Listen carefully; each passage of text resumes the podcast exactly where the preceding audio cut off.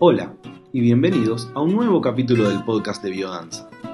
Mi nombre es Gabriel, soy biodanzante y también estoy cursando la formación para ser facilitador de biodanza.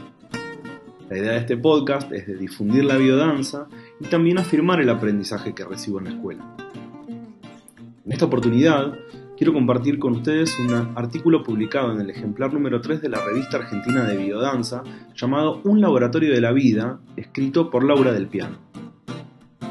El mismo describe cronológicamente cómo es una clase tipo de biodanza y cuenta, por ejemplo, algunas de las sensaciones que se disparan en los participantes durante la misma.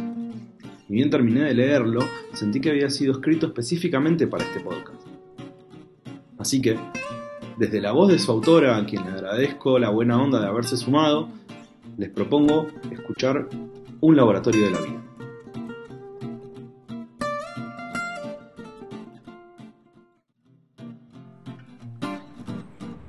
Bueno, un aula es un salón luminoso con temperatura ambiente. Eh, al principio hay un silencio que se va llenando de sonidos de bienvenida cuando cada participante llega, nos surge la alegría del encuentro. Cada uno trae su historia, sus cualidades. Su sola presencia nutre al grupo, potencia la de los demás. En general circula un mate, algo rico para comer, durante un primer momento por un lapso de media hora, 45 minutos, ¿no? depende de la necesidad del grupo, es el tiempo del relato de las vivencias.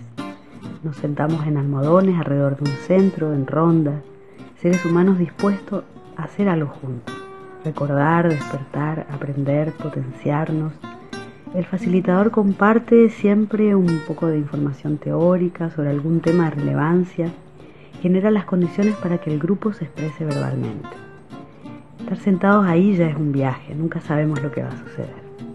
Cada participante viene con algo y si desea puede relatar lo que le sucede o también lo que se le va abriendo a partir de lo vivido en el aula, fuera de ella, lo que tiene relevancia para su vida. A veces escuchar a los compañeros también nos despiertan algo vamos siendo testigos unos de otros de nuestros procesos evolutivos. Clase a clase vamos recuperando la capacidad de expresar con un lenguaje simple lo que es esencial para cada uno y también la capacidad de escuchar y percibir más allá de las palabras.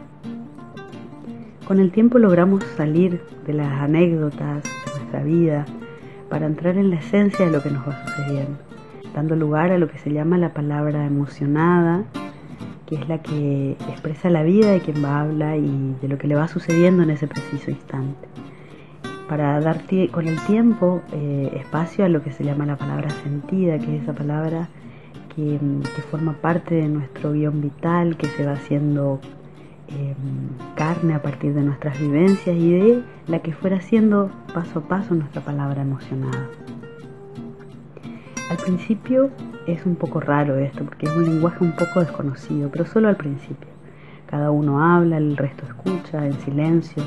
También podemos simplemente estar en silencio a veces, ¿no? El silencio también está poblado de nuestra vida y, y pulsa y también genera más vida. Respetamos el espacio de cada uno de los participantes cuidando del tiempo, que nos pertenece a todos, entonces ocupamos un espacio de tiempo, también un espacio de silencio en ese tiempo máximo que definimos clase a clase para el uso de la palabra, lo habitamos de la manera más viva que se pueda, el facilitador coordina ese espacio y, luego pasamos a la danza. Eh, ese primer espacio es un espacio de intimidad verbal y como todo lo que sucede en biodanza es un espacio de libertad con contención. Entonces así el espacio nos permite el silencio, la palabra, la escucha, el aporte teórico en relación al sistema por parte del facilitador y quien también va poniendo de relieve lo que se va construyendo en esta expresión grupal. Y nos invita luego en la segunda parte de la clase a danzarlo juntos. Este segundo segmento de hora y media a dos horas, depende del grupo, pertenece al mundo de la vivencia grupal. Y vamos realizando allí entre 12 y 14 ejercicios que son consecutivos se van pautando los movimientos y cada participante va descubriendo el modo personal de hacerlo. Utilizamos música que está seleccionada con criterios de semántica musical para despertar las cualidades de movimiento y con efectos específicos en el organismo. Hay ejercicios de integración motora, sensorio-motor, afectivo-motor. Cada uno representa una metáfora de nuestros gestos cotidianos. Algunos son individuales, en pares, subgrupos o de todo el grupo. El facilitador consigna cada ejercicio, dice cómo se hace, para qué, muestra la danza e invita a los participantes a danzarla. A través del movimiento integrado vamos activando las funciones naturales del organismo, neurológicas, endócrinas, inmunológicas y emocionales. Cada clase es única, es como un banquete de estímulos donde cada participante deflagra sus potenciales de salud. Así nos vamos expresando a través del movimiento, la voz y descubriéndonos mutuamente.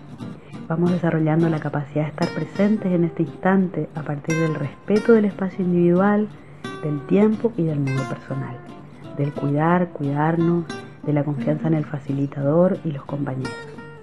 Valores esenciales para que la convivencia pueda ser virtuosa el respeto, la aceptación, la calificación positiva de cada expresión va generando así un ambiente enriquecido en que nuestros potenciales se expresan con naturalidad y con los movimientos acompañados de la música se van activando procesos de integración individual entre el pensar, el sentir y la acción y por supuesto también sucede a nivel colectivo. Va sucediendo que nos vamos dando cuenta que el mundo que habita cada uno de nosotros es único la forma, la textura, el olor, el sabor, el ritmo, depende de la capacidad de quien percibe. Algunos vivimos desde los detalles, los vínculos desde las presencias, escuchamos desde la literalidad de las palabras. Más allá de las formas, otros percibimos la esencia de lo que acontece. Una mirada, un gesto, el silencio entre las palabras.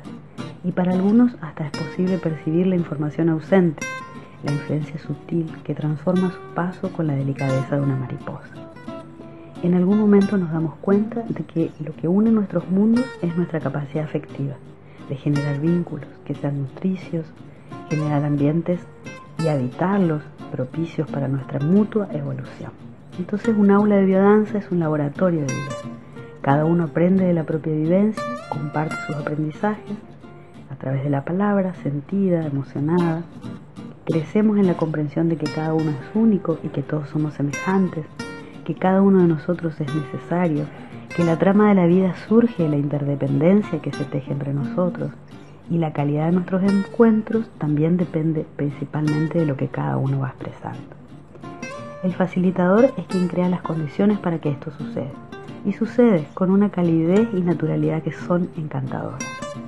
Lo que se despierta en el aula se va expresando en la vida y vamos transformando nuestros valores culturales, que son bastante alienantes, a partir de esta nueva sensibilidad, que es frente a la vida, los distintos ámbitos donde nos expresamos, la pareja, la familia, el trabajo, los amigos. Biodanza es un sistema de reeducación afectiva, renovación orgánica y reaprendizaje de las funciones originarias de vida. Bueno, luego de esta hermosa lectura, llegamos al final de un nuevo episodio. Como siempre, espero que les haya gustado.